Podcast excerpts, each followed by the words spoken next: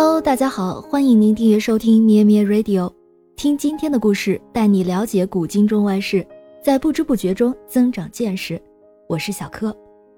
今天是九月十三日，一九八四年的今天，日本地震研究权威人士、九州大学教授真部先生收到我国山东省平原县农技中学一位教师给他的信，信中说，在九月头两周，日本将发生里氏六级左右的地震。九月十四日，日本东京、京都一带果真发生了一场六点九级地震。当真部教授把这封中国一名普通中学教师的来信向外界公布后，日本新闻界也地震了。全日本的新闻报刊都登载了这封信，英美通讯社将消息播向全世界。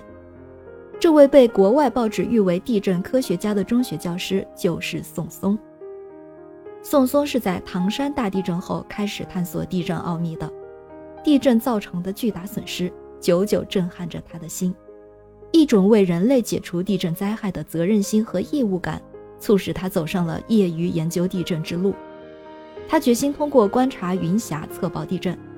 八年来，他先后攻读了地质气象学方面的几十种专著，长期坚持观测云霞，绘制了上万张云图。终于掌握了云霞与地震的对应规律。他先后向有关单位预报地震五十多次，对应率在百分之七十左右。一九八四年九月三号、四号，他根据观察到的地震云分析，经过周密计算后，向真部教授做了预报，结果与预报情况完全吻合。如此全面准确的预报，在观云测震的历史上是罕见的。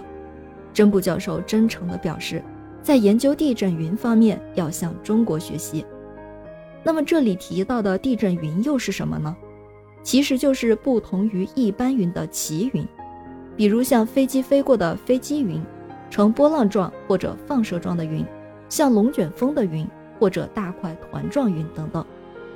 宋松老师现在是中国地球物理学会的专家。他曾在2011年全国天灾预测研讨学术会议中发言解释过地震云的运用。1977年，他在参考消息上看到日本人能用地震云预测地震，他也就开始用土仪器和地震云结合起来测报地震。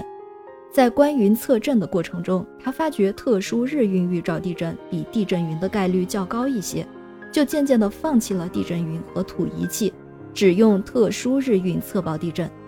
在利用土仪器、地震云特殊日晕测震的过程中，宋松老师他们又大量的搜集、查阅和研究古今中外的地震目录，初步发觉地震的迁移大都具有曲折往返和跳跃填空的基本特征，震中在外围的组形上大都具有线形和三角形的基本特征。他向真锅大觉教授所测报日本的有关大震，就是第一次试探性的将地震云特殊日晕。与地震迁移的基本特征结合起来向外进行测报的。看来，在科学研究中，探测实验、收集分析资料和大胆的假设都必不可少。宋松的地震预测是长期观察实验、大胆求证的结果。但是，宋松老师也是幸运的，因为他的预测最终被证明是准确的。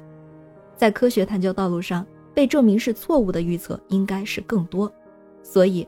如果我们要去探究科学，除了坚持不懈，更要有不怕错的勇气和韧性。感谢您收听今天的故事，我们下期节目再见。咩咩 Radio 陪伴每一个今天。